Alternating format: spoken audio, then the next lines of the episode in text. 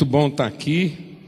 Me sinto assim extremamente honrado e privilegiado de poder estar aqui com os irmãos, receber, compartilhar, repartir e dessa iniciativa, desse empenho e transmitir um pouco daquilo que é a nossa vivência, né? Aquilo que é a nossa é, caminhada com o Senhor. Então, aquilo que eu quero compartilhar com os irmãos aqui é bem dentro dessa perspectiva assim de, de caminhada mesmo, é, relacional com Deus e com as pessoas, entender isso nessa perspectiva.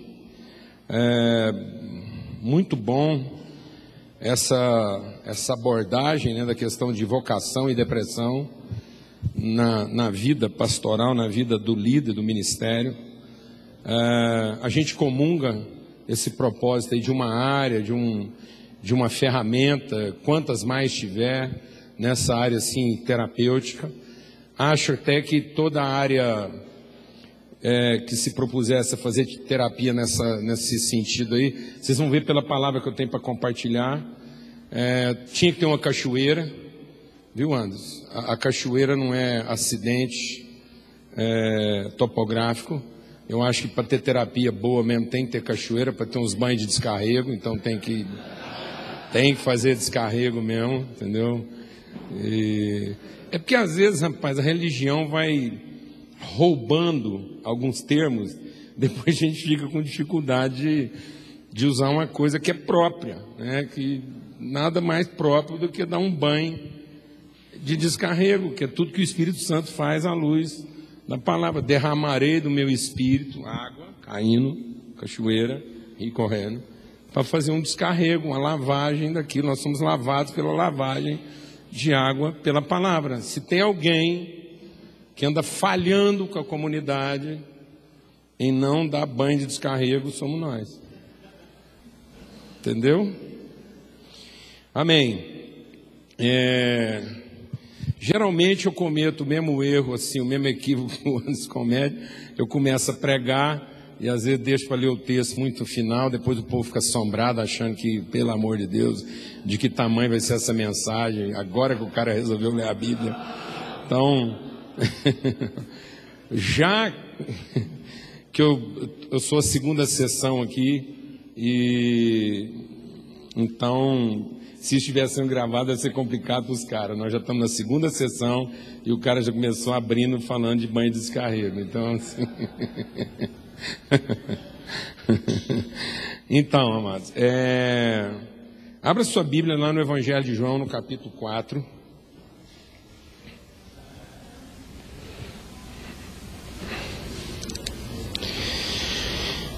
A gente vai ler todo o texto, eu também vou segurar aqui, né? É, até depois da palavra que eu escutei aqui, o desejo é contra nós, então às vezes eu tenho o desejo de fazer algumas coisas, às vezes eu vou lendo o texto e já vou compartilhando à medida que eu leio. Tem uma mulher nesse auditório aqui que sofre demais com isso, que é a minha esposa, então é, eu vou segurar nós vamos ler todo o texto que a gente quer compartilhar, depois a gente volta, tá bom? É um texto longo, também não precisa ficar apavorado com o tamanho do texto. João 4, do versículo 1 é, até o 42. Quando, pois, o Senhor veio a saber que os fariseus tinham ouvido dizer que ele, Jesus, fazia e batizava mais discípulos do que João, se bem que Jesus mesmo não batizava, e sim os seus discípulos, deixou a Judéia, retirando-se outra vez para a Galiléia. E era-lhe necessário atravessar a província de Samaria. Chegou, pois, a uma cidade samaritana chamada Sicar, perto das terras que Jacó dera a seu filho José. Estava ali a fonte de Jacó. Cansado da viagem, assentara-se Jesus junto à fonte por volta da hora sexta. Nisso, veio uma mulher samaritana tirar água. Disse-lhe Jesus: Dá-me de beber. Pois seus discípulos tinham ido à cidade para comprar alimentos. Então lhe disse a mulher samaritana: Como? sendo tu judeu, pedes de beber a mim, que sou mulher samaritana? Porque os judeus não se dão com os samaritanos. Replicou-lhe Jesus: Se conheceras o dom de Deus e quem é aquele que te pede, dá-me de beber, tu lhe pedirias e ele te daria água viva. Respondeu-lhe a mulher: Senhor, tu não tens com que atirar e o poço é fundo. Onde, pois, tens a água viva? És tu, porventura, maior do que Jacó, o nosso pai, que nos deu o poço, da qual ele mesmo bebeu, e bem assim seus filhos e seu gado? Afirmou Jesus: Quem beber dessa água tornará a ter sede. Aquele, porém, que beber da água que eu lhe der, nunca mais terá sede. Pelo contrário, a água que eu lhe der será nele uma fonte a jorrar para a vida eterna. Disse-lhe a mulher: Senhor, dá-me dessa água para que eu não mais tenha sede, nem precise vir aqui buscá-la. Disse-lhe Jesus: Vai chama teu marido e vem cá. Ao que lhe respondeu a mulher: Não tenho marido. Replicou Jesus: Bem disseste, não tenho marido, porque cinco maridos você já teve, esse agora que tens não é teu marido, e isso disseste com verdade. Senhor, disse-lhe a mulher: Vejo que tu és profeta. Nossos pais adoravam nesse monte. Vós, entretanto, dizeis que em Jerusalém é o lugar onde se deve adorar. Disse-lhe Jesus: Mulher, podes crer-me que a hora vem, quando nem nesse monte, nem em Jerusalém adorareis o Pai. Vós adorareis o que não conheceis. Nós adoramos o que conhecemos, porque a salvação vem dos judeus. Mas vem a hora e já chegou em que os verdadeiros adoradores adorarão o Pai em espírito e em verdade, porque são estes que o Pai procura para seus adoradores. Deus é espírito e importa que os seus adoradores o adorem em espírito e em verdade. Eu sei, respondeu a mulher, e há de vir o Messias, chamado Cristo, quando ele vier, nos anunciará todas as coisas. Disse-lhe Jesus: Eu sou, eu que estou falando contigo. Nesse ponto, chegaram os seus discípulos e se admiraram de que ele estivesse falando com uma mulher, todavia ninguém lhe disse que perguntas ou por que falas com ela. Quando a mulher deixou o seu cântaro, quanto a mulher deixou o seu cântaro, foi à cidade e disse àqueles homens: Vinde comigo e vede um homem que me disse tudo quanto tenho feito. Será esse, porventura, o Cristo? Saíram, pois, da cidade e vieram ter com ele.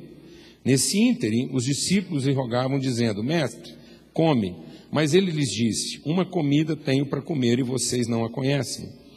Diziam então os seus discípulos uns aos outros: Teria porventura alguém trazido o que comer? Disse-lhe Jesus: A minha comida consiste em fazer a vontade daquele que me enviou e realizar a sua obra. Não dizeis vós que ainda há quatro meses até a ceifa? Eu, porém, vos digo: erguei os olhos e vede os campos, pois já branqueiam para a ceifa. O celeiro, o ceifeiro, desde já recebe a sua recompensa e entesoura o seu fruto para a vida eterna. E dessarte se alegram tanto o semeador como o ceifeiro. Pois no caso é verdadeiro o ditado: um é o que semeia, o outro é o ceifeiro. Eu vos enviei para ceifar o que vocês não semearam, outros trabalharam, e vocês entraram no seu trabalho. Muitos samaritanos daquela cidade creram nele em virtude do testemunho da mulher, que anunciara: Ele me disse tudo quanto tenho feito. Vindo, pois, os samaritanos ter com Jesus, pediam-lhe que permanecesse com eles e ficou ali dois dias. Muitos outros creram nele por causa da sua palavra e diziam à mulher: Já agora não é pelo que você disse que nós cremos, mas porque nós mesmos temos ouvido e sabemos que esse é verdadeiramente o Salvador do mundo. Amém. Graças a Deus. É, eu, eu, eu tenho compartilhado desse texto em em vários lugares por onde a gente vai. Até se alguém me perguntar assim, é, existe uma mensagem que você gostaria de, de, se você tivesse que escolher uma mensagem para você compartilhar pelo resto da sua vida, só uma mensagem, qual a mensagem que você escolheria ou identificaria como única para ficar ministrando o resto da sua vida? Eu diria, bom, é a mensagem que fala a respeito da celebração da mesa, da ceia. Então, se eu tivesse que escolher um ensinamento é, para o resto da vida, seria ensinar sobre a teologia e a compreensão e o discernimento da mesa. E, e por quê? Porque até porque Paulo diz que por, porque nós estamos perdendo, nós perdemos o sentido da mesa, essa é a causa de praticamente todas as formas de patologias que existem hoje nas relações. Paulo diz assim: na medida em que vocês não discernem a mesa, essa é a causa porque existem fracos, doentes e moribundos. Então, Paulo vai falando, inclusive, de, um, de, uma, de, um, é, é, de uma enfermidade progressiva. A gente primeiro vai ficando fraco, depois vai ficando meio doente, até a gente ficar como que um, um, um zumbi, né? Um, hoje está muito na moda falar do que lá, daqueles caras lá do. É, hã? Cheio, é, os Walking Dead lá, os caras que, que, que é zumbi, né? Que é a ideia de um cara, um andante, mas totalmente desprovido de percepção, de vida e de tudo mais. Ele existe, ele se movimenta, mas ele não tem nenhuma percepção de identidade, natureza e nem propósito. Então, até eu tenho compartilhado com alguns irmãos o seguinte: quando Deus quer produzir libertação, Ele não marca um culto, Ele marca um jantar. Então, quando Deus quis tirar o povo dele do Egito e os milagres não estavam adiantando, então Ele não marcou um culto, Ele marcou um jantar. E quando Jesus quis se despedir da gente, quando ele, o último ato dele antes de ser crucificado, ele não marcou um culto. Você já imaginou, rapaz, se Jesus resolve marcar um culto antes de, de terminar o ministério dele? Hã? Arrumar uns anjos assim de fogo correndo as vilas e com trombeta, pá. Vai ter um culto em Jerusalém hum, e quem vai estar pregando é o Messias. Aí você imagina o culto, coral angelical, tocando aquelas músicas todas. Não é esse trem desarrumado que nós arrumamos, não. Um trem bom mesmo. E aí, entendeu? E aí, depois aquela introdução, aquele negócio todo, fogo. Ah, entendeu? Aí entra Jesus para pregar aquela mensagem arrebatadora. Aí ele manda dois anjos trazer lá o, o, o, o Pilatos. O Pilatos vem de joelho, arrastado, mão para trás. Entendeu? Pensa. E Jesus dando ordem no Pilatos: fala seu nome. Entendeu? É, velho. Trem forte, né? Não. Não é esse demoninho que nós estamos tá encontrando em encruzilhada, não. Estou falando lá do, do trem ruim mesmo, lá no Pilatos. Entendeu? Caifás. Caifás enrastando com uma serpente. Entendeu? Beijando o pé de Jesus, chamando ele de Senhor.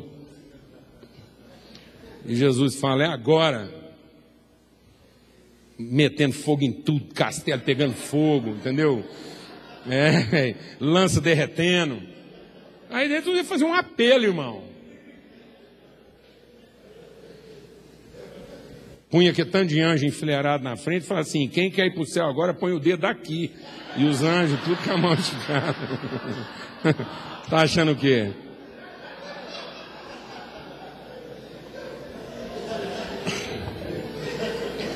Mas não. Mas não. Eu vou falar um negócio. Parece que Deus gosta do caminho mais complicado. Para marca um jantar escondido, 12 pessoas, para abrir a intimidade dele, depois lavar o pé daqueles caras, dar umas recomendações, um jantar fraco, só um pão e um vinho. Entendeu? Um trem assim. Não é esse jantar que a gente organiza. Entendeu? E ele achar, ele acreditar piamente que isso ia mudar a humanidade, ia salvar o homem. O que, Deus tem na cabeça, irmão? Entendeu? Então, se alguém me perguntar, o que você quer pregar a moeda da vida? Eu quero pregar sobre a ceia. Porque nós estamos ficando doentes aí. Quer ver? Eu vou te fazer uma pergunta e você responde rápido. Quando você dá graça antes da refeição, você agradece a comida ou a comunhão? Está vendo? Até hoje a gente agradece a comida, isso é coisa de menino. Só menino agradece a comida.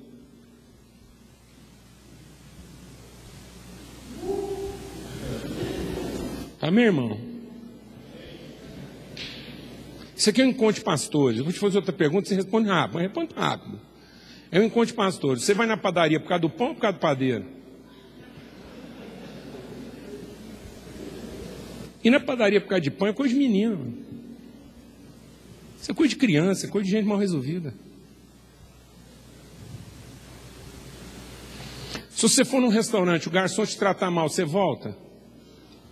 Por que não? Porque ele não é seu irmão. Porque se fosse seu irmão, você voltava e ainda levava gente lá para ver se levantava o restaurante.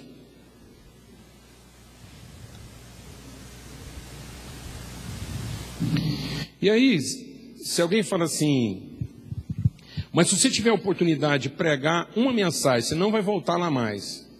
Se você chegar num lugar, você vai compartilhar uma mensagem e pregar sobre alguma coisa, e talvez você não vai voltar lá mais, qual o texto que você escolheria? Eu falaria João 4.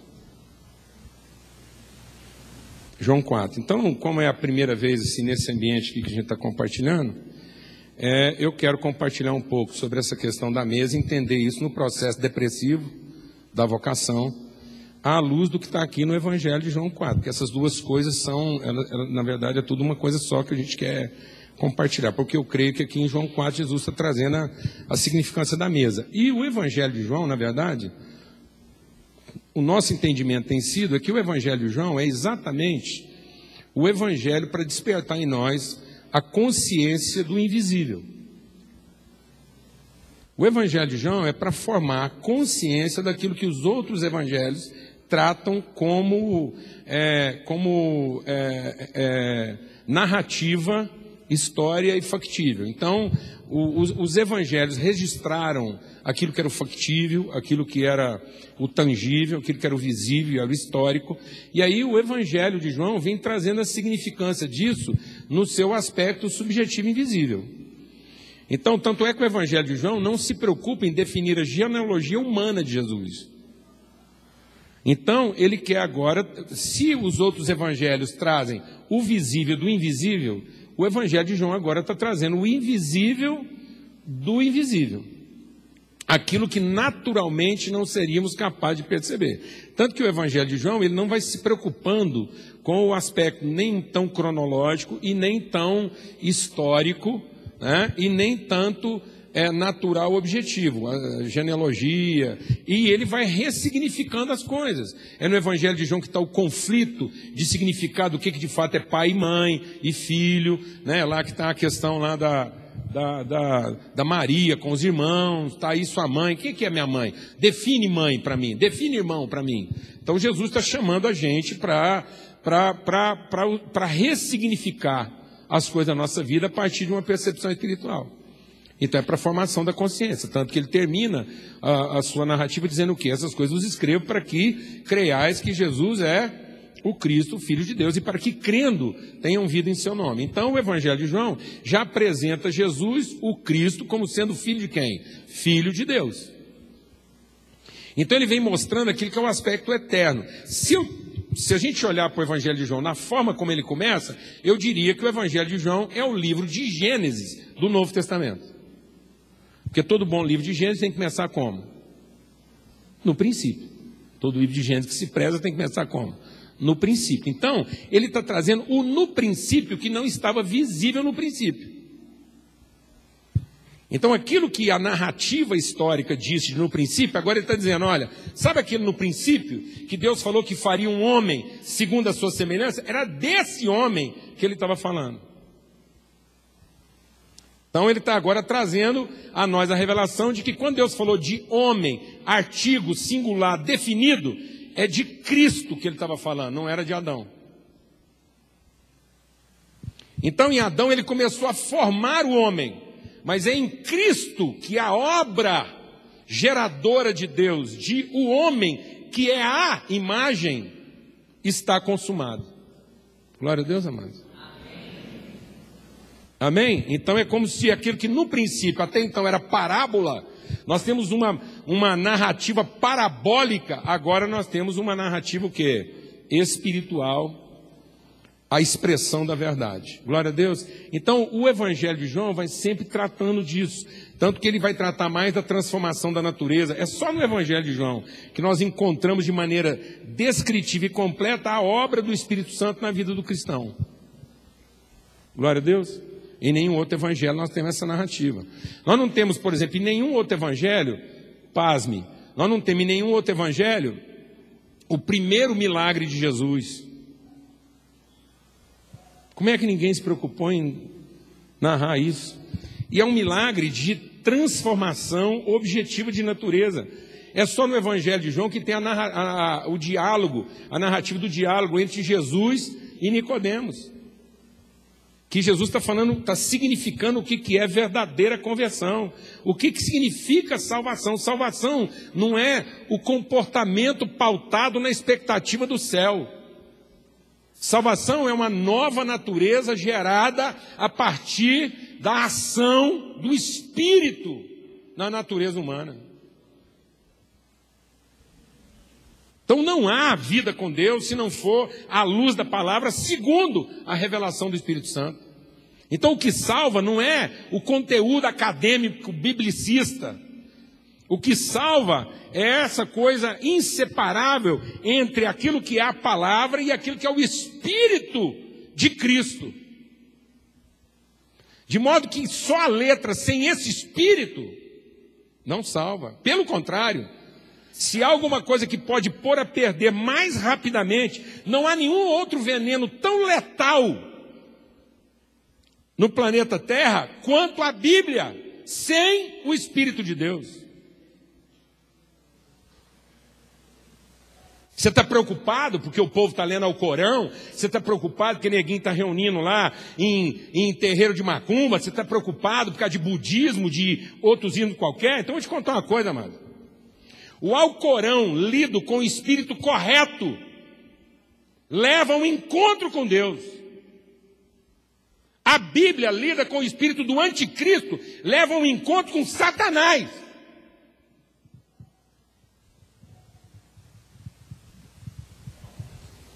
Entendeu, irmão? Porque a letra mata. O Alcorão engana. A letra bíblica mata. Porque nem tudo que Deus falou é o que Deus disse. E quando o diabo quer matar alguém, entrega para ele o que Deus falou, que não é necessariamente o que Deus disse. Só é o que Deus disse com o espírito com que ele disse. Amém, irmãos? Aleluia. Por isso que nós precisamos de um testemunho da verdade, mais um testemunho da verdade. Não é para conferir se a letra está certa, é para conferir se o espírito é o mesmo. Aleluia, irmão. Por isso que eu nunca saberei se é verdade a partir de um sim e nem a partir de dois sim. Eu só saberei se é verdade quando a partir de um sim alguém se dispõe a colocar o seu espírito em favor de confirmar o sim do outro. E eu tenho um amém. Aleluia, irmão. Então a glória de Deus se revela a partir de um sim e um amém porque um concordou em colocar sua fé em favor de dar testemunho da verdade na vida do outro, e isso é o Espírito de Cristo. Aleluia. Amém. Então, o, o, Evangelho de João vai nos levando para esse universo, o universo invisível, que é o universo, universo concreto. O universo, deixa o Espírito de Deus ministrar o seu coração, mas o universo concreto do cristão não é o aparente. O universo concreto do cristão é o subjetivo, é o invisível. Glória a Deus. Amém? Só que sem perceber, a gente não está deixando o nosso homem interior ser fortalecido porque nós estamos buscando empoderamento do nosso homem interior, do nosso homem exterior. Então, enquanto nós estamos buscando poder para o homem exterior, nós não estamos sendo transformados na consciência no sentido de trazer autoridade para o homem interior. Deixa o Espírito de Deus ministrar algo ao seu coração aqui como pastores e líderes. Eu, assim, eu não sou muito bom nessas coisas não, mas assim, é, eu sei que existe uma hierarquia angelical. Que é, o, o, o chão de fábrica são os anjos, é bem chão de fábrica mesmo. Aí depois tem tipo lá uma gerência de departamento que são os arcanjos. Depois tem o, lá a diretoria executiva lá que. Aí eu nunca sei direito se é querubim ou se é serafim, não sei quem manda em quem, sei que eles vivem se estapeando lá. Aí, então, tem essa coisa lá que é, é o mais perto de Deus que a pessoa pode chegar. É o, é o de Deus. É o querubim com o serafim lá, depois tem um, uma coisa para manter os departamentos funcionando, que são os arcanjos, e, o, e a, o chão de fábrica lá, que são os anjos. A Bíblia diz, amado, que quando Jesus veio ao mundo, em termos de poder objetivo, presta atenção que eu vou te falar aqui. Quando Jesus veio ao mundo, em termos de poder objetivo, ou seja, de capacidade objetiva, ele tinha menos poder que os anjos. Isso significa que, em termos de poder, Jesus tinha menos poder do que os demônios mais reba que ele expulsava.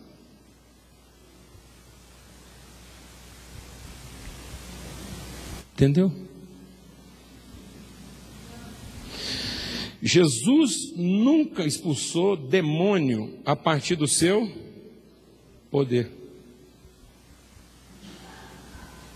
Porque ele não teria poder para expulsar nem um demônio chão de fábrica. Porque está escrito em Hebreus que ele foi feito um pouco menor do que os anjos. Então Jesus nunca trabalhou em cima do seu poder, ele trabalhou em cima da sua autoridade. Então ele trabalha a partir da sua consciência subjetiva, invisível de filho. É a consciência de quem ele é e o propósito que ele cumpre. Então, a sua percepção de identidade, natureza e propósito é tão concreta que ele tem autoridade sobre toda forma de poder. Então, nenhum poder maior que possa ser identificado entre os poderes dados por Deus, seria capaz de prevalecer sobre a sua autoridade. Então Jesus precisava de nenhum poder para fazer aquilo que só quem tem autoridade foi chamado a fazer. Glória a Deus. Agora, de onde vem essa autoridade? Da sua consciência absoluta do seu invisível do invisível, de quem ele é como filho de Deus, que é o que o Evangelho de João está ocupado em transmitir o que, que é a nossa identidade, o que, que é a nossa vocação e o que de fato é a vontade de Deus para a nossa vida. Então, o apóstolo Paulo, de novo, vai falar sobre isso, que nós tínhamos que estar focados em conhecer a vontade. Jesus não nos ensinou a orar pedindo poder. Jesus nos ensinou a orar o conhecimento da vontade. Então a igreja no mundo não é uma experiência de poder. A igreja no mundo é uma consciência de vontade. Glória a Deus, amados. Aleluia. Então nós não vamos transformar o mundo com poder, mas com manifestação da vontade. Agora, quanto a gente ainda vem nas nossas reuniões buscando uma experiência de quê? Poder. Então nós não tínhamos que estar gastando o nosso tempo buscando mais experiência de poder. Nós tínhamos que gastar mais o nosso tempo buscando conhecer a vontade. Porque Deus não criou todas as coisas a partir do seu poder. Glória a Deus, irmão. Aleluia. Deus não criou todas as coisas a partir do seu poder. Deus criou todas as coisas a partir da sua vontade. E é isso que Cristo vem revelar. Cristo não vem revelar quanto de poder ainda não estava revelado. Cristo vem revelar quanto da vontade ainda não estava conhecida. Por isso, Jesus não vem nos revelar a divindade, Jesus vem nos revelar a identidade invisível da visibilidade divina. Então, o Deus visível, nós não precisamos de Jesus. Então, Jesus não vem para uma nova experiência com o divino visível. Jesus vem agora para uma consciência do invisível divino. E qual que é o invisível divino? O Pai.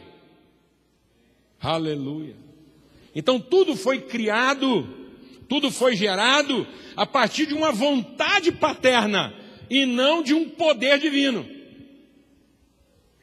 Nós não precisávamos do advento Cristo para saber que Deus já era Deus.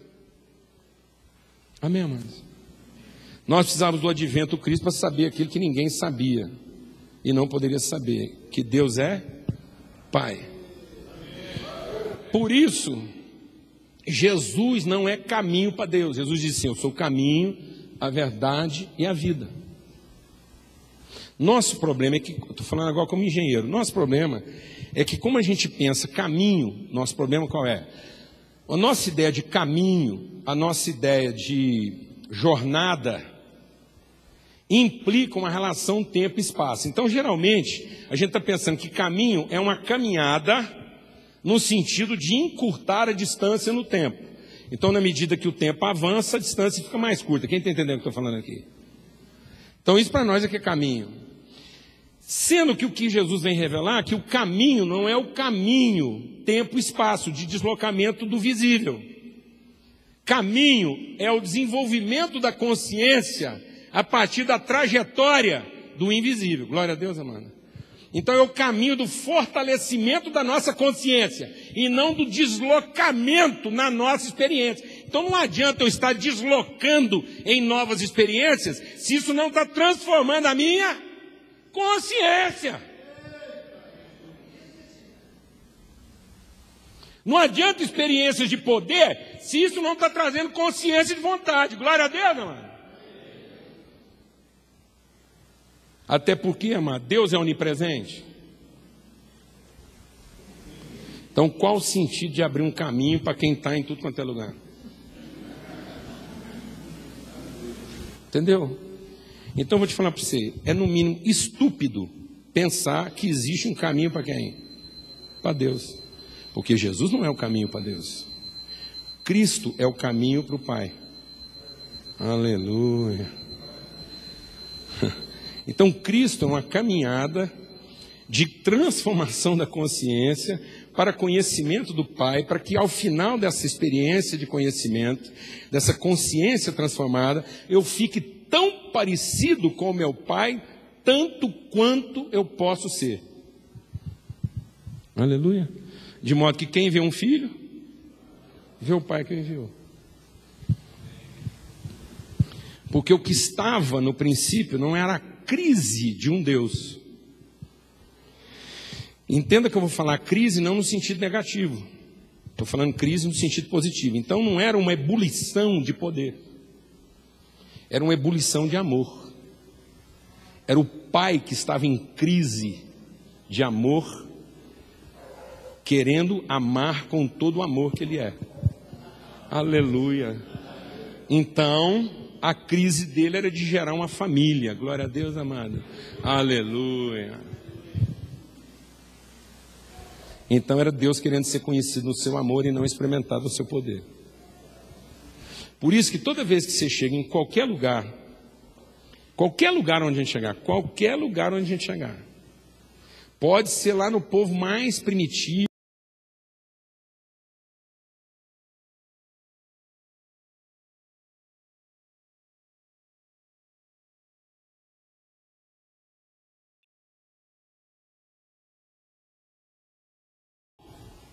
Então o povo não precisa de nós para organizar culto.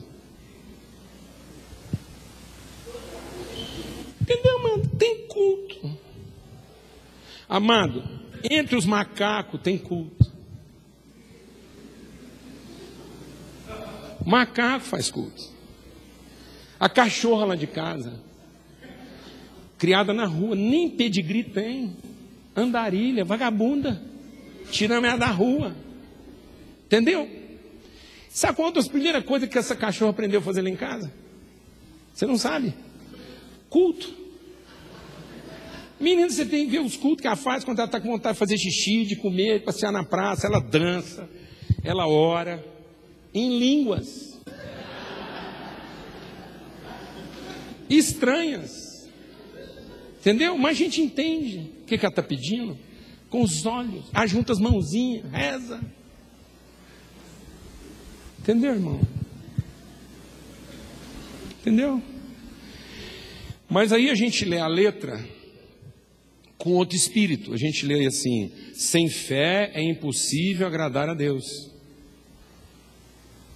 Porque é necessário que aquele que se aproxima de Deus saiba quem ele é e que é abençoador daqueles que o buscam. Então nós achamos que o elemento condicionante para que eu chegue perto o suficiente de Deus, tempo e espaço Há uma distância possível e aceitável por ele, então Deus só vai deixando eu chegar perto se ele for percebendo a minha fé no culto.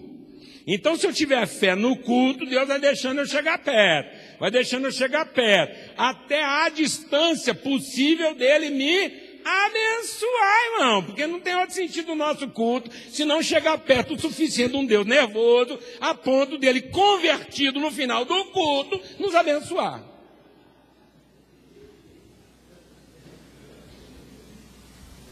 Porque nós já interpretamos próximo o quê? Tempo, distância. Em vez de pensar próximo o quê? Semelhança. Então, sem fé, é impossível ter uma relação agradável com Deus, que na sua vontade quer que nós sejamos seus próximos, suas expressões visíveis mais próximas do invisível. Então, sem essa fé de que Ele é o abençoador, eu não crerei a respeito de mim o ser abençoador, porque eu terei de mim a expectativa de ser o abençoado. Então a única coisa que pode me tornar alguém próximo de quem Deus é, é a fé de ser abençoador. Ora, Deus, irmão. Aleluia, irmão. Amém? Porque agora eu não sou mais alma sobrevivente, eu sou espírito doador de vida. O último Adão. Ora, se tem um último Adão, é porque então aquele Adão não era primeiro e último, glória a Deus que a coisa só estaria completa no processo construtivo do homem em quem? Em Cristo. Então, até Cristo, nós não saberíamos o que é um homem na sua plenitude, quando Deus falou da sua vontade de fazer um homem que fosse a semelhança dele. Então, não é homem se não for Cristo. Amém, Não é homem se não for abençoador, glória a Deus. Então, se não é Cristo e não é abençoador, não é homem, é animal, terreno e demoníaco. Então, toda forma de cultura de pretender ser abençoada é animal, terreno e demoníaco. É a exploração inteligente e cognitiva da nossa condição primata. Então, a gente nasce instintivo evolui intelectualmente e cognitivamente para uma forma inteligente de continuar instintivo e a gente passa a ser intuitivo. Então, na nossa intuição, a gente presta culto, mas Deus quer nos levar a uma condição de intencionalidade, em que o nosso encontro não seja a minha intuição religiosa de ser abençoada, mas seja a minha intenção espiritual de abençoar. Amém, amados? Porque agora eu tenho mente de Cristo. Então o propósito de Deus é Cristo em nós, de modo que todos nós tenhamos mente de quê? Mente de Cristo. Então isso aqui tudo é um encontro de quê? De Cristos. É o corpo de Cristo. Então, como nós estamos fazendo todas as coisas, inclusive comer, sem discernir o corpo, nós estamos chamando maldição para nós mesmos, até quando nós estamos fazendo culto.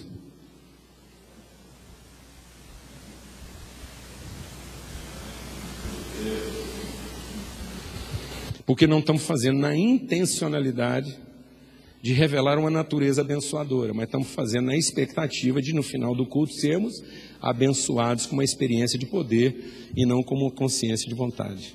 Então Deus quer que em todos os nossos encontros seja gerada uma consciência de que o dom de Deus em nós nos torna Cristo do irmão. Glória a Deus, amado. Aleluia. O que, que tem isso a ver com o texto? É porque o texto aqui, Jesus vai tratar. Então, quando eu olho para a Bíblia, né? Para a Bíblia como um todo, para a palavra de Deus como um todo.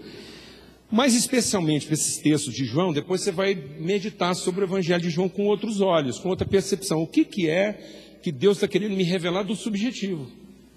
Daquilo que não é aparente. O que, que é ser uma natureza? O que, que é nascer de Deus? É o único evangelho que vai dizer: todos quantos o receberam, receberam o poder de serem feitos o quê? Filhos de Deus. Gente que não nasceu da carne, nem da vontade do homem.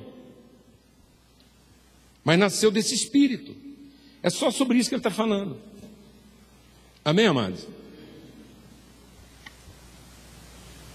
Tanto que nos outros evangelhos eu tenho a grande comissão. Mateus, Marcos e Lucas. Eu tenho a grande. Qual a grande comissão nos outros evangelhos? Fala para mim, qual a grande comissão? Qual é? Ide por todo mundo, pregar evangelho. Ide, fazei discípulos, curar enfermos. Qual, onde está a grande comissão no evangelho de João? Está vendo? A gente tem dificuldade de achar. Assim como o Pai me enviou, eu envio vocês. Recebam o meu espírito. Aqueles a quem vocês perdoarem os pecados serão perdoados. Então a grande comissão não era a operação de sinais visíveis. A grande comissão é um espírito reconciliador das relações. Então Jesus diz: vocês só entendem o poder. Como vocês só entendem o poder, eu curo os seus doentes. Mas eu quero que vocês saibam que o Filho do Homem não veio ao mundo com o poder de curar doentes. Ele veio ao mundo com a autoridade de perdoar pecados. Porque essa é a vontade do Pai, a reconciliação dos seus filhos. Aleluia, não. Aleluia. Por isso que a vontade do Pai é simples. O que é uma bem-aventurança? A bem-aventurança é um pai que trabalha para trazer pão para casa, encontrar uma mulher alegre e não rancorosa. E uma mesa cheia de quê? De filhos. Então, no fim, Deus fez esse negócio todo para no fim ter o quê? Fala para mim, amado. Deus fez a trabalheira toda para no fim ter o quê? Um jantar.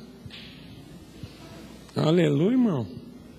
Glória a Deus em um jantar onde ele trabalhou pela comida. Aleluia, irmão.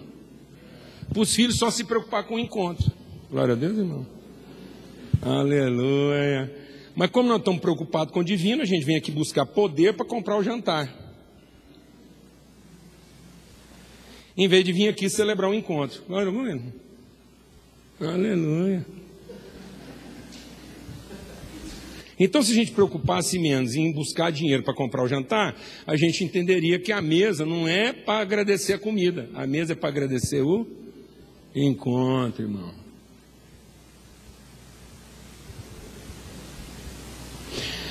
Então, por que, que Deus permitiu problema na nossa vida? Por que, que Deus nos fez pessoas com necessidade? E por que, que Deus, sendo Deus, criou para ele uma necessidade que ele não tinha? Glória a Deus, amado. Não fica com medo de falar isso, não. Ninguém vai para o inferno, que às vezes você fica pensando em heresia. Não, mas é o seguinte: Deus até se dispôs a criar o homem, ele não tinha uma necessidade. Agora que ele criou o homem, agora ele passou a ter uma necessidade que ele não tinha. Está vendo? Necessidade não é pecado. Amém? Necessidade, um negócio está errado. O pecado fez com que a gente tivesse vergonha da necessidade. Quando eu passei a ter vergonha da necessidade e não compreensão lúcida e consciente do valor da necessidade. Então, a partir do momento que eu perdi a proximidade de Deus, então o homem perdeu a proximidade.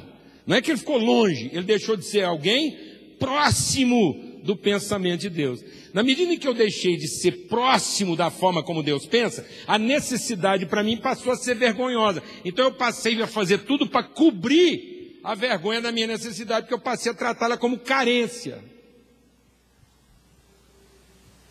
Então nós nos tornamos seres carentes, sendo que nós deveríamos celebrar o privilégio de sermos seres o quê? com necessidades. Por que, que Deus fez a fome? Deus só fez a fome depois de ter providenciado o alimento. Então, deixa Deus ministrar o seu coração. Deus não fez o alimento para a fome.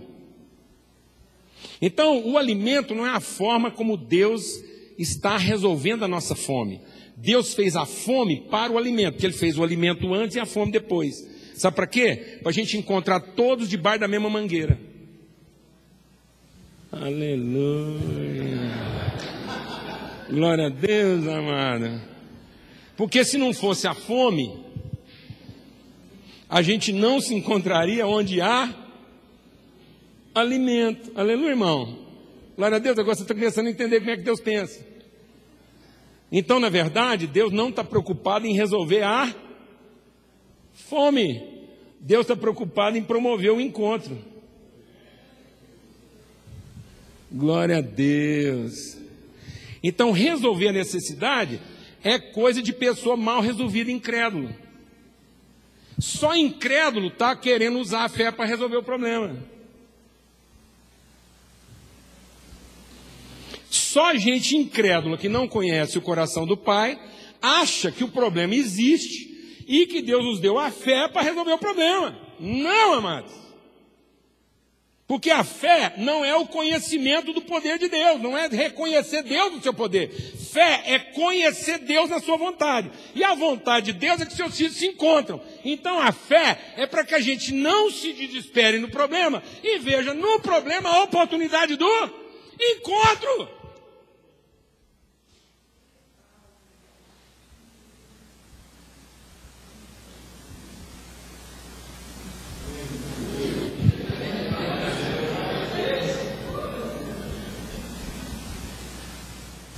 Então, quando um incrédulo fica doente, ele fica desesperado nas crenças dele para usar a crença dele para ficar livre da doença. Mas quando um filho de Deus fica doente, com o filho de Deus, ele não quer melhorar. Ele quer piorar. Porque, em tese, se ele é um filho de Deus, quanto pior ele fica, mais cedo ele volta para encontrar com o papai. Então, todo filho de Deus aqui, quando fica doente, nunca pede a cura. Então, se eu chegasse para todos os filhos de Deus aqui e falasse assim: Ó oh, irmão, queria te falar que o diagnóstico que deu, que você só tem uma semana de vida. Aí você ia falar assim: Isso tudo? Não dava para ser pior um pouquinho, ser só 24 horas, só o tempo de eu ligar para meia dúzia e pá, voltar para casa? Porque Deus é um pai que a gente diz que ama, mas que não quer encontrar.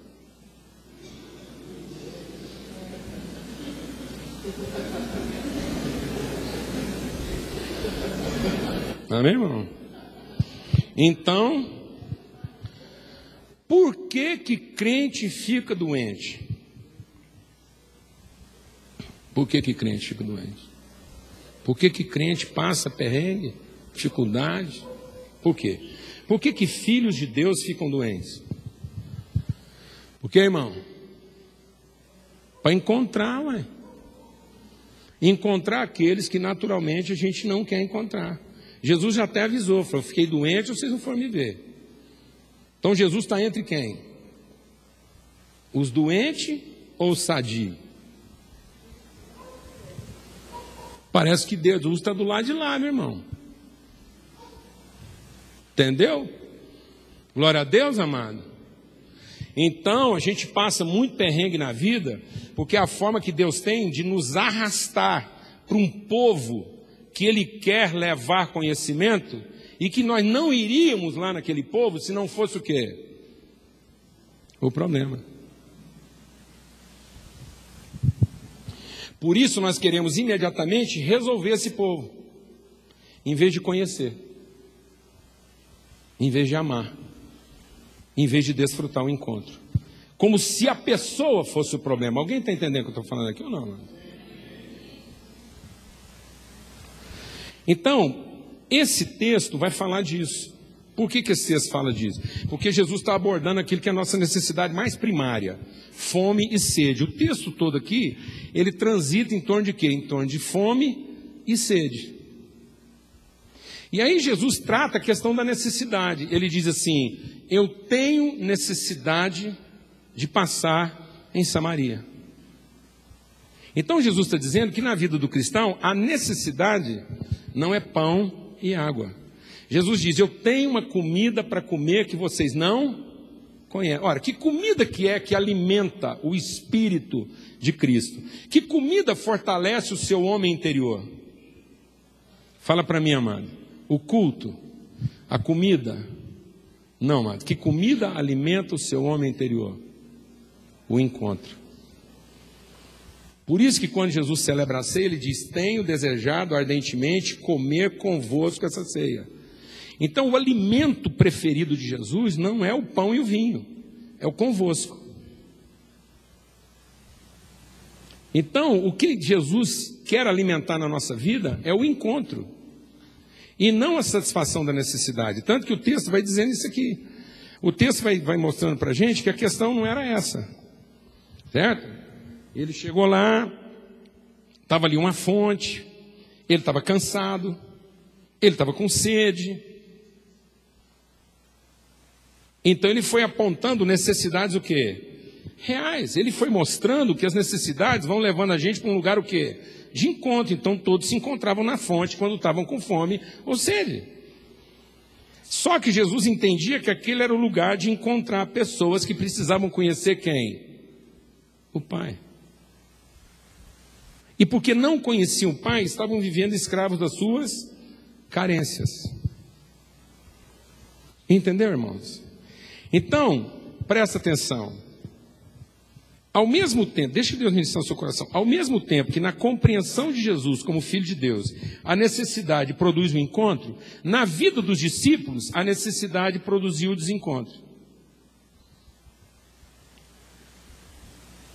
Porque a necessidade dos discípulos era maior de comprar comida e por isso eles foram para a cidade comprar comida. Agora veja que coisa curiosa. Quando Jesus conversa com aquela mulher, e revela para ela a vontade de Deus, ele diz: Ah, se você soubesse o que Deus já te deu. Quando essa mulher entende isso, a primeira coisa que ela faz é deixar para trás o seu cântaro, porque agora ela conhece algo que Deus já deu, que pode libertá-la da expectativa do que ela não tem. Então é a consciência do que Deus já nos deu, a convicção do que Deus já nos deu como pai aos seus filhos, a convicção de que nós somos filhos de Deus, porque ele, ele é o Deus doador e abençoador de nós, que vai transformar nossa consciência a respeito de nós mesmos. O que, que simbolizava aquela mulher nas suas carências? O seu cântaro vazio. Então, ela, a partir do momento que ela ouve de Jesus o quê? Ela não ouviu de Jesus uma receita. Jesus não tocou na questão profissional dela, Jesus não tocou na questão religiosa, ele não perdeu tempo em ensinar para ela que os dogmas religiosos dela estavam equivocados, ele não perdeu tempo em dizer o que, que ela tinha que fazer com o sexto homem que ela estava morando. Não, se fosse nós, nós ia dar uma enquadrada. Nós já ia puxar a ficha daqueles cinco casamentos, fazer uma retrospectiva, para não dizer outro nome. Então a gente já ia fazer um negócio lá, sério. Enquadrar a mulher. Dar um manual de culto para ela. Aquela mulher está com problema em todas as áreas da vida dela. Aquela mulher está com problema espiritual, religioso, porque ela não sabe o lugar certo de fazer culto. Ela está com problema relacional íntimo, porque ela está no sexto casamento. Ela está com problema profissional, porque ela não aguenta mais aquela atividade lá buscar. Ela está com problema social, porque toda a vida dela era pautada de preconceito entre judeus e samaritanos. Define aquela mulher. Depressão. Uma mulher cansada em todas as áreas da sua vida, infeliz, insatisfeita com tudo que ela fazia. Seja no âmbito espiritual, no âmbito relacional, no âmbito profissional, no âmbito social, comunitário, tudo. Tudo nela era negativo, toda a contabilidade daquela mulher era negativa. Jesus só diz uma coisa para ela: Ah, se você soubesse o que Deus já te deu, se você entender isso, isso fará em você uma fonte que salta para a vida eterna. Aquela mulher entendeu isso, deixou para trás o seu cântaro vazio e foi para a cidade. Não foram, não foi um ano de discipulado, irmãos. Deixa Deus ministrar o seu coração. Jesus não fez um ano de discipulado com aquela mulher. Jesus não aplicou para ela as 10 leis, 20 leis espirituais. Jesus não fez um passo a passo. Jesus não matriculou ela, na nada. Jesus trabalhou com ela um conceito simples, fundamental e essencial, espiritual. O que Deus já te deu, não é o que você vai alcançar a partir do que você vai fazer para merecer ser o que você ainda não é. É a consciência imediata de quem você já é, a partir do que Deus já te deu. Nós estamos escravizando as pessoas. Em vez de trabalhar vocação, nós estamos trabalhando condições claras de depressão. Vocação é uma consciência clara de identidade, natureza e propósito. Quem nós somos em Deus, que virtudes esse ser em Deus foram atribuídas a nós e qual é o propósito redentor dessas virtudes na medida em que nós damos materialidade a elas em favor dos outros. Então tudo é uma questão de direção e sentido. Quem nos ensinou a olhar para o céu e entender o céu como destino foi Satanás. O diabo não tirou Deus da nossa vida. O diabo só colocou ele no fim. Então, quem ensina uma teologia que começa no homem e termina em Deus é Satanás, é Lúcifer, é o anticristo. Quando Deus se torna uma expectativa, ele se torna a pior e mais doentia e mais deprimente de todas as expectativas. Não é a busca insana da divindade com o seu poder, é o conhecimento saudável do, da paternidade. Se Deus não está no princípio, Ele nunca estará no fim. Se Ele não é a origem, se Ele não é o sêmen, se Ele não é a semente, se Ele não formata a natureza e identidade, se não entendo que eu nasci dele, Ele não pode ser a nossa pretensão. Porque senão Ele será a pior de todas as nossas ilusões. E é isso que está deprimindo a gente. Então, quando essa mulher entendeu isso, ela deixou para trás o símbolo das suas carências. E sabe o que é interessante? Eu tenho sete minutos. o que é mais interessante é que aquela mulher, quando ela está saindo para ir para a cidade, em direção inversa, os discípulos estão vindo. Então, na medida que ela está saindo, os discípulos estão chegando. Da mesma cidade. Quantos discípulos? No mínimo doze talvez 70, talvez 120. Esses caras, em grupo, majoritariamente de homens, passaram horas na cidade, não trouxeram uma alma para Jesus. Aquela mulher, mulher, mulher, talvez uma hora de conversa com Jesus sem nenhum treinamento, sem nenhuma técnica, sem nenhuma metodologia, na sua própria terra. O próprio Jesus diz que é muito complicado ser profeta na sua própria terra. Mulher, então, naquela época nem se fala. Eu, quando eu fui fazer seminário, aprendi que uma das condições mais elementares de uma boa mensagem é um bom tema. Você definir um tema que seja atrativo. Você pensa, rapaz, aquela mulher estava no sexto casamento. Sabe qual foi o tema da mensagem dela? Encontrei um homem.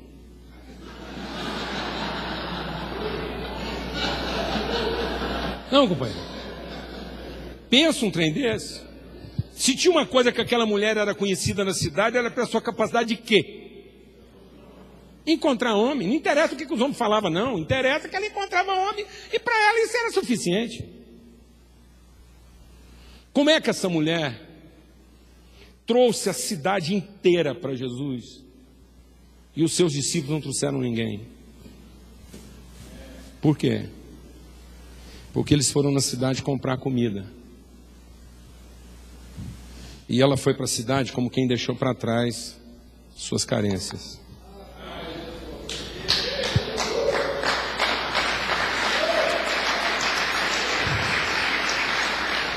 Entendeu, irmãos? Não é o que nós falamos, é o Espírito com que falamos.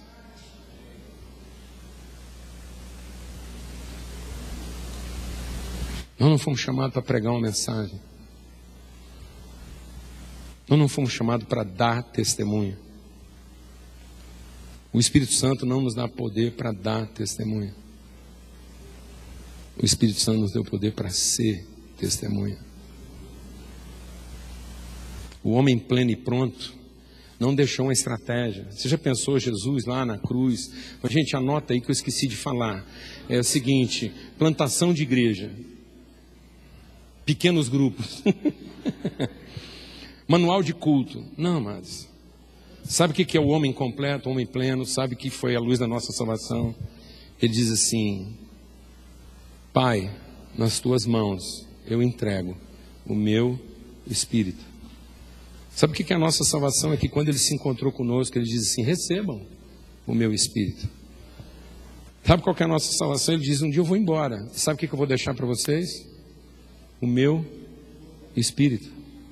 Sabe por que, que Deus coloca problemas à nossa volta? Mas não é para que eles sejam resolvidos. É para que nós possamos compartilhar com as pessoas o espírito. Porque a obra completa da salvação é o amor do Pai a graça do Filho e não é o poder do Espírito Santo, é a comunhão do Espírito Santo. Então a obra da salvação não se completa na graça. A graça é o fundamento factível, evidente, da referência. A referência da nossa salvação é o amor. A evidência da nossa salvação é a graça. Mas a consciência da nossa salvação é a comunhão. Se nós não estamos vivendo em comunhão, se nós não entendemos que o problema é para que a gente possa ser solidário, carregar as cargas uns dos outros, sacrificar a nossa própria vida em favor uns dos outros, então o que vai salvar não é a sua pressa em querer resolver o problema da pessoa, é a sua calma em desfrutar do encontro. Entendeu, irmãos? Então, quando um crente vai para o hospital, vai fazer o quê? Para encontrar os irmãos dele. Quando um filho seu está com problema, é para quê? Para você encontrar os irmãos dele que você não conhecia. Então Deus manda filhos dele para nossa casa. E às vezes os filhos que ele manda para nossa casa vão nos arrastar para um povo que a gente não conhecia. Glória a Deus, amada. Mas nós ficamos aqui discutindo formas de resolver o problema. Em vez de ir lá e conhecer o povo. Glória a Deus, irmãos. Aleluia. Nós estamos com pressa de resolver a fome, em vez de ter pressa em promover o que? Encontro. Amém?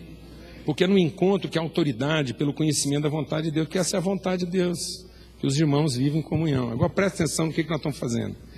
O tanto que a nossa é, forma eclesiástica e litúrgica está desprovida de espiritualidade. Eu vou te perguntar uma coisa aqui, e vou te falar, eu tenho enfrentado muito problema. Eu estou enfrentando muito problema por causa desses negócios. Mas isso está me ajudando também a encontrar irmãos que eu não conheci. Seguinte, você chamaria uma prostituta em plena atividade, não convertida, de irmã?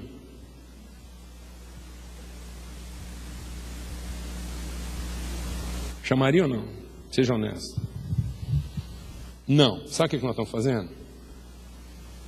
Nós estamos criando para ela condições para ela mudar de vida, porque se ela mudar de vida, nós a aceitamos como irmã.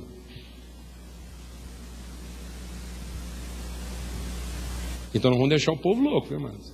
Porque nós estamos pregando graça e praticando o quê? Obras meritórias. Então, vou explicar. O Evangelho não é para você pregar para uma prostituta, para que se ela deixar de ser prostituta, ela seja aceita como nossa irmã. O Evangelho é para você revelar o amor do Pai para uma irmã, para que ela, sabendo que é irmã, deixe de ser prostituta.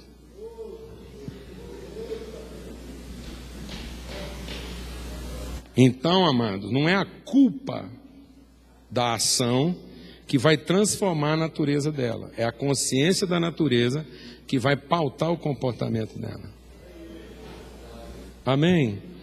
Então, sabe por que, que nós não estamos amando as pessoas até as últimas consequências? Porque eles não são nossos irmãos. É o seguinte, não, não, não adianta. Você sabe por que, que você vai na padaria?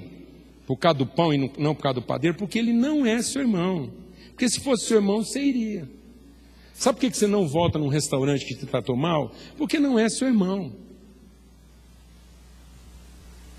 Sabe por que nós estamos pregando para uma prostituta e se ela não se converter, a gente lava as mãos? Porque ela não é nossa irmã. Põe uma irmã sua lá na prostituição. Põe um padeiro ruim lá, põe um irmão seu para ser o padeiro ruim. Põe um irmão seu para ser o garçom nervoso. Aí nós vamos fazer o que, irmãos? Então por que que Jesus tinha necessidade de passar em Samaria. Fala, irmão. Para encontrar a irmã dele. E para fazer aquela mulher se aproximar de Deus na velocidade da luz. Glória a Deus, amada. Ele fez aquela mulher se encontrar com o Pai na velocidade da luz. Porque ele falou assim: o povo acha que tem lugar para adorar, o povo acha que tem forma certa de adorar, mas virá o tempo que conhecer a Deus significa adorá-lo em espírito e em verdade. Não é a qualidade semântica e acadêmica das nossas pregações, é o espírito com que nós estamos entregando essas mensagens. É isso que é a luz do mundo. E o que, que isso tem a ver com depressão? Eu quero concluir aqui agora. Agora vou falar como engenheiro. Por que, que existe uma depressão? Porque existe um gradiente negativo de pressão. Ou seja, eu estou sofrendo uma pressão externa que é muito maior do que a pressão interna. Então, se eu tenho uma pressão que é maior, então vou ter uma condição depressiva. Então por que, que o cara está deprimido? Porque a pressão externa na vida dele é muito maior do que a pressão interna. E aí o que, que a natureza, o homem, na sua ciência, está querendo fazer? Ou ele tenta diminuir a pressão externa, fala, não, vamos poupar o cara, dá um tempo para ele, dá uma semana para ele descansar, porque a gente acha que com isso vai diminuir a pressão o quê? externa. Mas isso é uma coisa que a gente não consegue. Ninguém tem controle sobre a pressão externa, porque às vezes a hora que você acha que você está aliviando, o cara vai lá e aí aumenta a culpa, aí que ele fica mais e tal. Ou então você dá o quê? Você dá uma analgesia, você dá um anestésico para o cara. Você dá uma anestesia para ele. Então você faz com que a mente dele não trabalhe ou encontre um elemento não natural, artificial de enfrentamento. Uma condição pilhada uma energia física artificial para ele encontrar condições de enfrentar aquela pressão externa, ou então a forma dele, dele ficar meio zen e não tomar ciência do que está pressionando ele. Alguém aqui sabe o que eu estou falando? Não. Mas não é assim que Jesus tratava. Jesus tratou a depressão aumentando a pressão interna. Entendeu, irmão? Então, na medida em que ele aumenta a pressão interna, na medida em que ele traz uma convicção clara de natureza e propósito, agora eu tenho uma pressão interna maior do que qualquer pressão externa. Então, na verdade, Jesus, para tratar nossa crise depressiva, ele vai produzir uma crise de pressão. Então, se eu amar as pessoas mais do que eu amo a mim mesmo, mais do que eu me vitimizo pela condição em que eu estou, a ponto disso roubar toda a minha percepção de vida, e eu começar a fluir na direção dos outros, isso vai produzir uma pressão inversa. Então Jesus diz para aquela mulher: o dia que você entendeu o que, que Deus já te deu, do seu interior vai fluir, vai haver uma pressão de vida tão grande que você não vai ter tempo de pensar em você.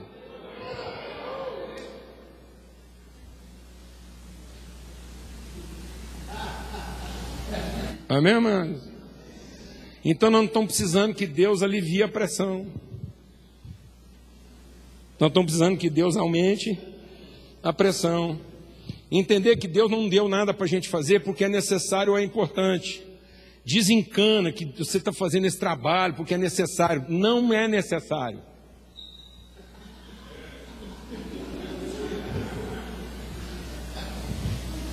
Deus não precisava de nós para levar ninguém para o céu.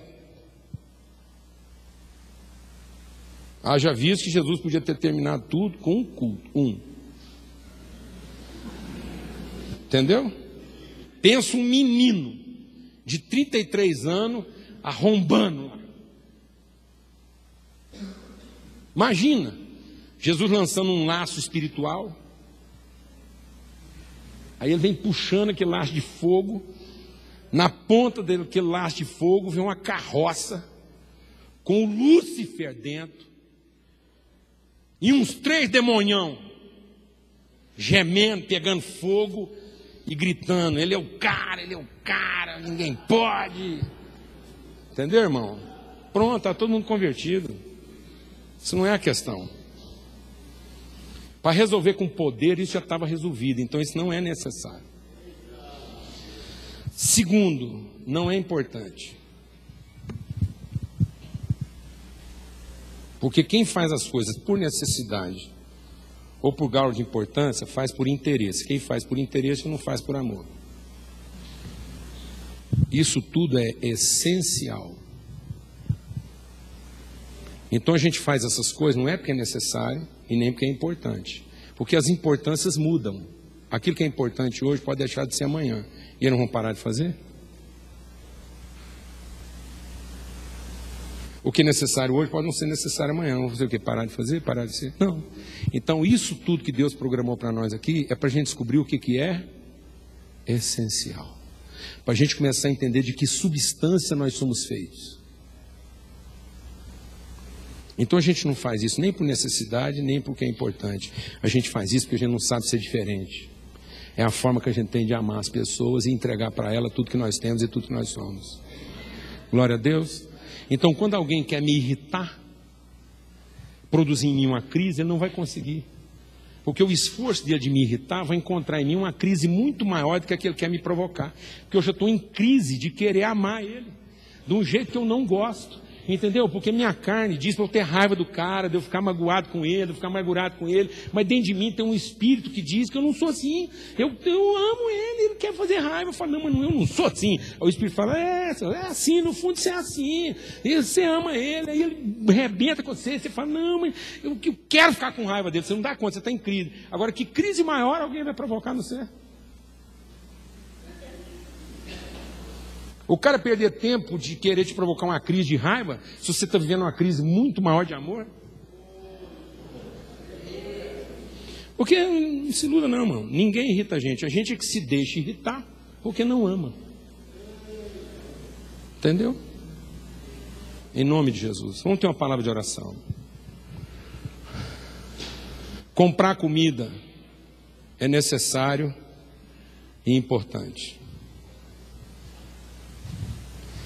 Mas encontrar pessoas é essencial.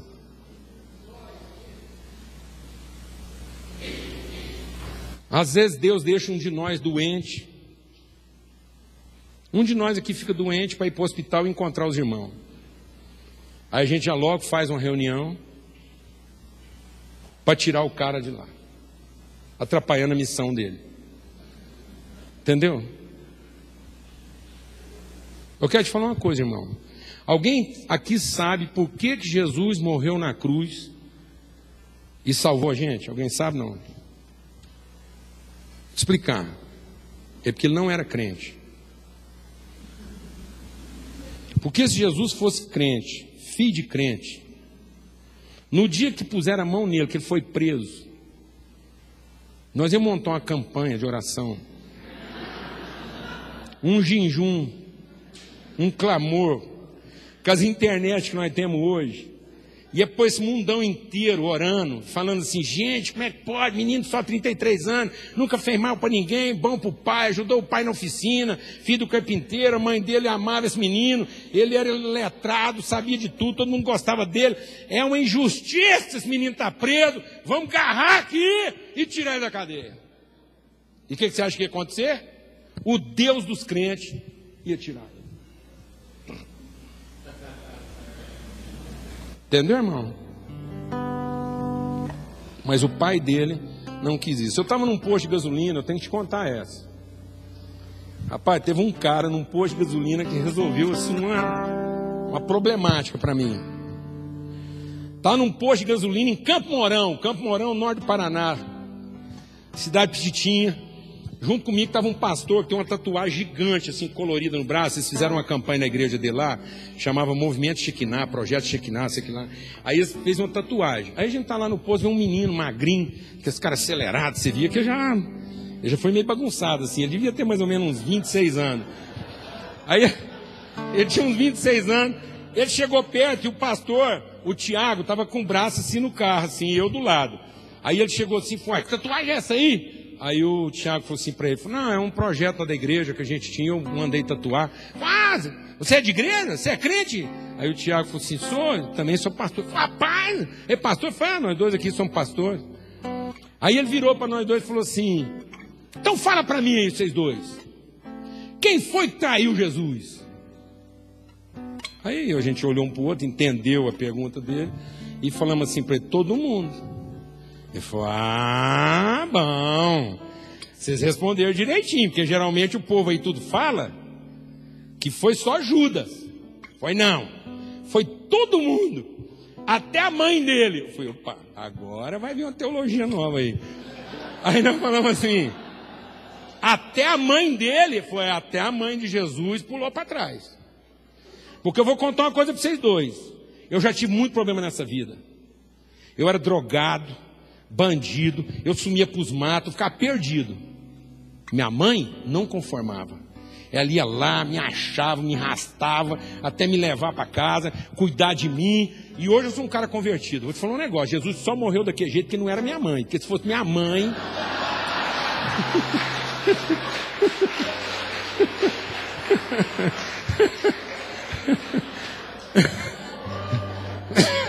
fosse minha mãe, ele falou assim: se fosse minha mãe, naquele tempo não tinha revólver, não, mas ela arrumava um revólver e dava um jeito.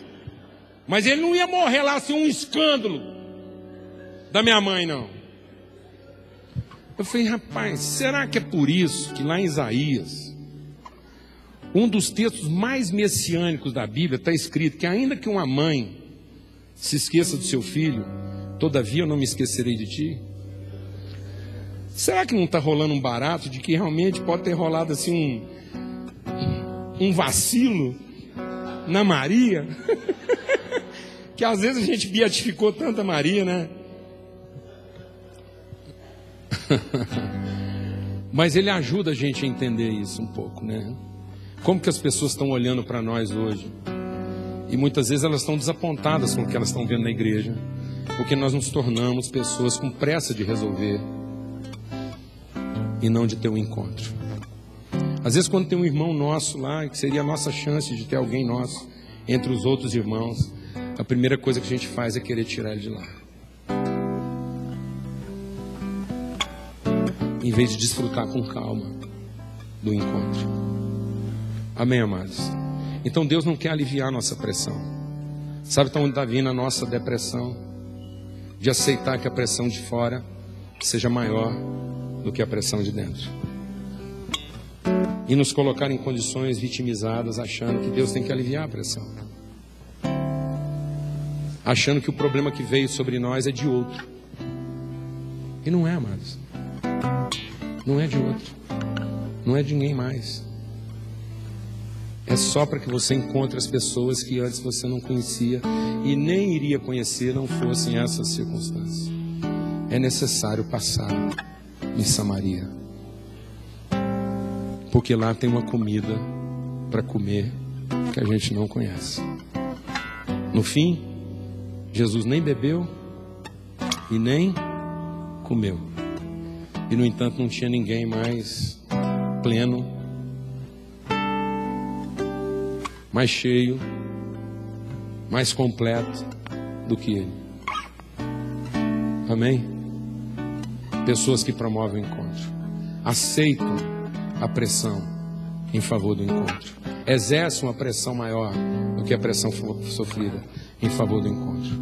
Pai, muito obrigado por esse tempo aqui, pelo teu amor, pela tua graça, pela mesa.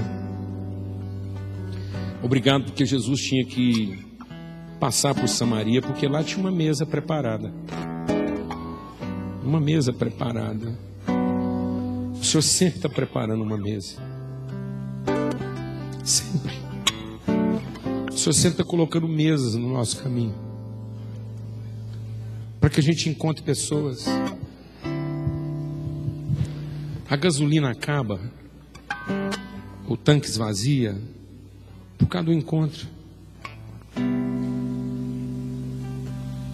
A gente come um pão e volta a ter fome por causa do encontro, por causa das pessoas, por causa das pessoas, para que a gente se encontre com os irmãos e ao encontrá-los a gente possa ajudar a conhecer melhor aquilo que sempre foi a vontade do Senhor, ver os seus filhos assentados ao redor da mesa. Em nome de Cristo Jesus. Pelo sangue do Cordeiro, ó Pai. Amém. Amém.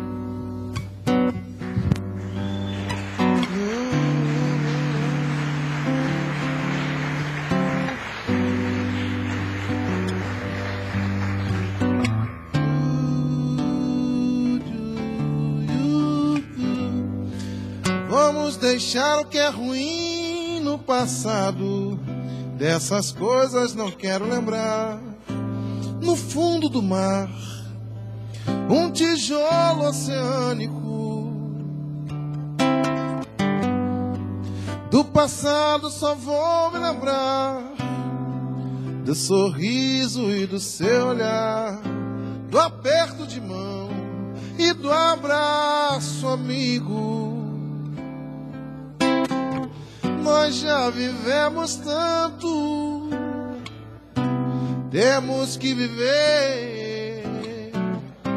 Eu não vou deixar este mundo enganar você, porque nós somos de Cristo e vamos vencer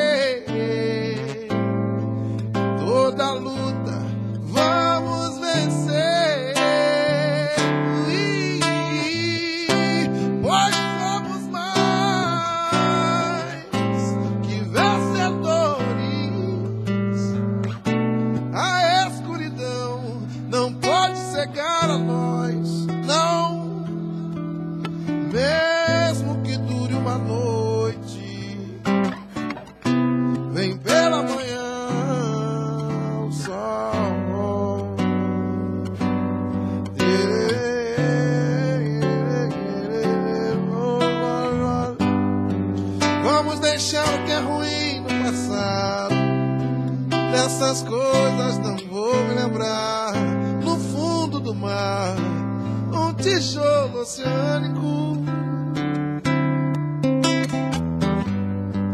E do passado só vou me lembrar do sorriso e do seu olhar, do aperto de mão e do abraço amigo.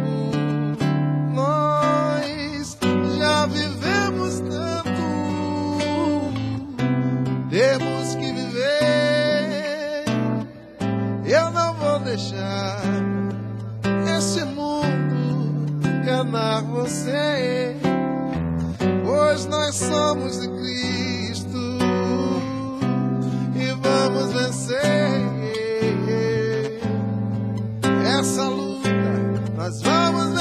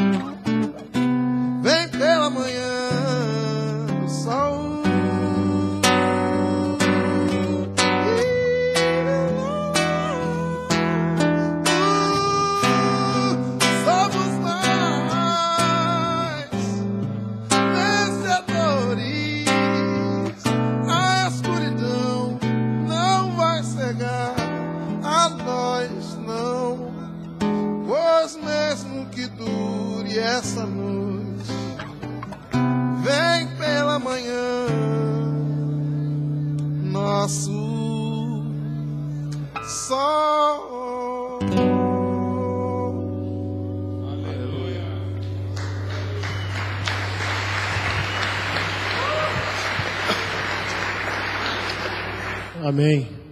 Beijão. Boa noite, bons sonhos. E a gente se vê amanhã às nove e meia.